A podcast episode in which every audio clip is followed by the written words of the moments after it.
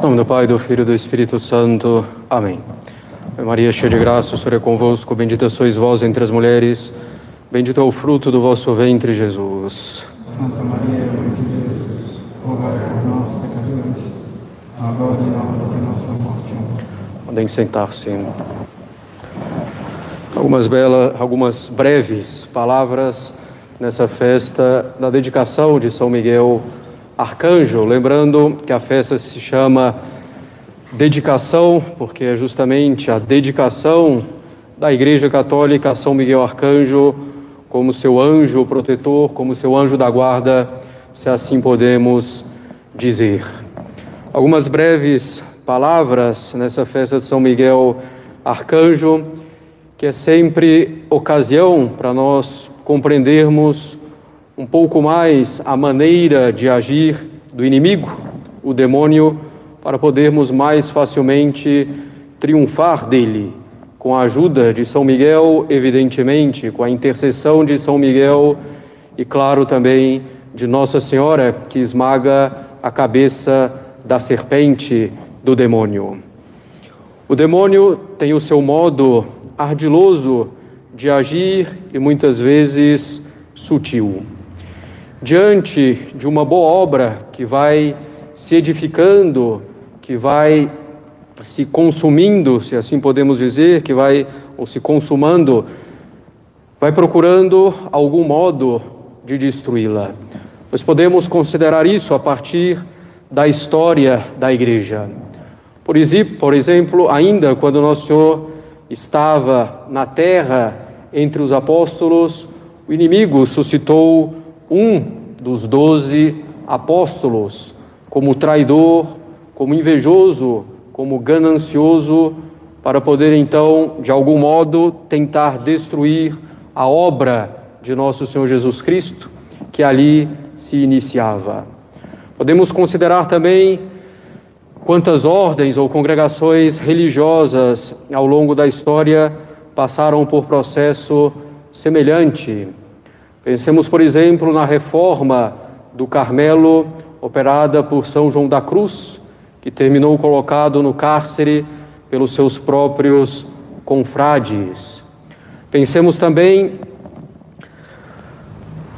por exemplo, na obra de Santo Inácio de Loyola, que encontrou oposições no próprio clero quando ainda estava se preparando, seja na Espanha, seja na França, oposições vivíssimas que quase lhe tiraram a oportunidade de edificar a sua obra. Podemos pensar ainda em alguns outros exemplos ao longo da história, mas o que estamos falando aqui se aplica também à obra de nossa alma.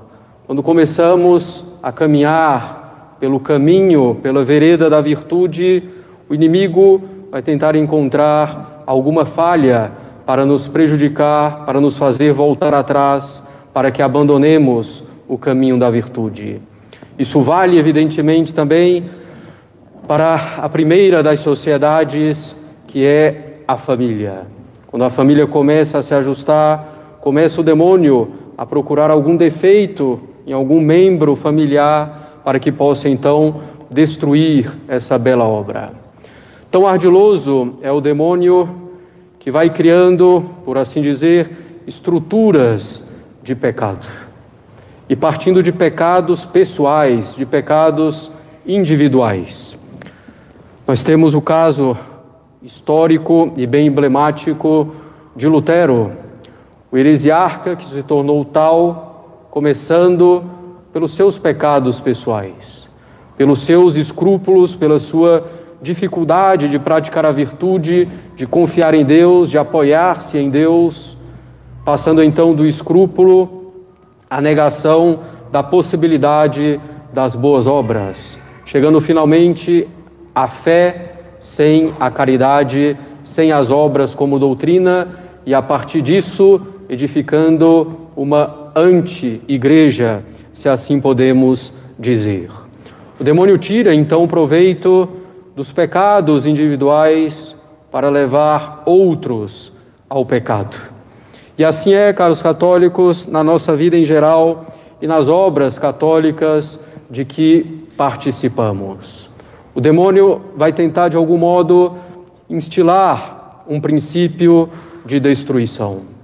E, em geral, é pelo orgulho, com as suas consequências, com a inveja, com a maledicência, com as críticas veladas, destrutivas, muito mais do que construtivas. Assim procura o demônio agir. E de fato, vai encontrar pessoas que façam a sua obra. Nosso Senhor diz no Evangelho: é necessário que haja escândalos. Mas ai daqueles que são a causa do escândalo.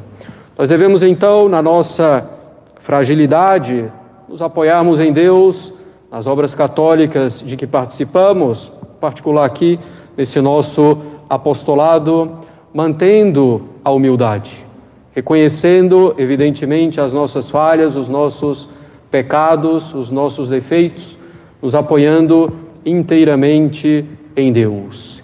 E esse é efetivamente o caminho privilegiado de que utiliza o demônio para destruir as obras católicas. O orgulho, as suas consequências, como falamos. Por isso, Nosso Senhor insiste no Evangelho de hoje, de São Miguel, consequentemente contra o inimigo de São Miguel, que é o demônio, Nosso Senhor insiste na humildade. Se não vos fizerdes como um pequenino, não podereis entrar no reino dos céus.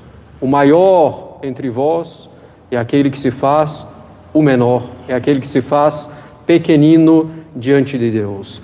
E é assim que nós devemos então evitar, caros católicos, ser causa de escândalo ou ser princípio, de algum modo, de destruição de algo que Deus quer edificar. Na nossa alma, em primeiro lugar, em seguida na nossa família, depois na sociedade, na sociedade eclesiástica, em primeiro lugar, e falo aqui, claro, também do nosso apostolado. Trabalhemos para nosso Senhor, para a glória dele, de modo bastante humilde, sempre atribuindo a vitória ou as vitórias a Deus e as nossas derrotas, as nossas falhas, mas providencialmente permitidas por Deus para que possamos nos purificar e manter a humildade. E assim poderemos então Evidentemente, apoiados na graça divina, apoiados na intercessão de Nossa Senhora e de São Miguel, derrotar o demônio em suas armadilhas, naquilo que nos cabe. E é uma batalha, meus caros católicos, que envolve, evidentemente, a vida eterna, não só a nossa, mas também a do nosso próximo. Não sejamos causa de escândalo, mas mantenhamos a humildade tão contrária à obra do demônio, que é uma obra de orgulho. Humildade de Nossa Senhora, humildade de São Miguel, colocando-se inteiramente ao serviço de Deus. Em nome do Pai, do Filho e do Espírito Santo. Amém.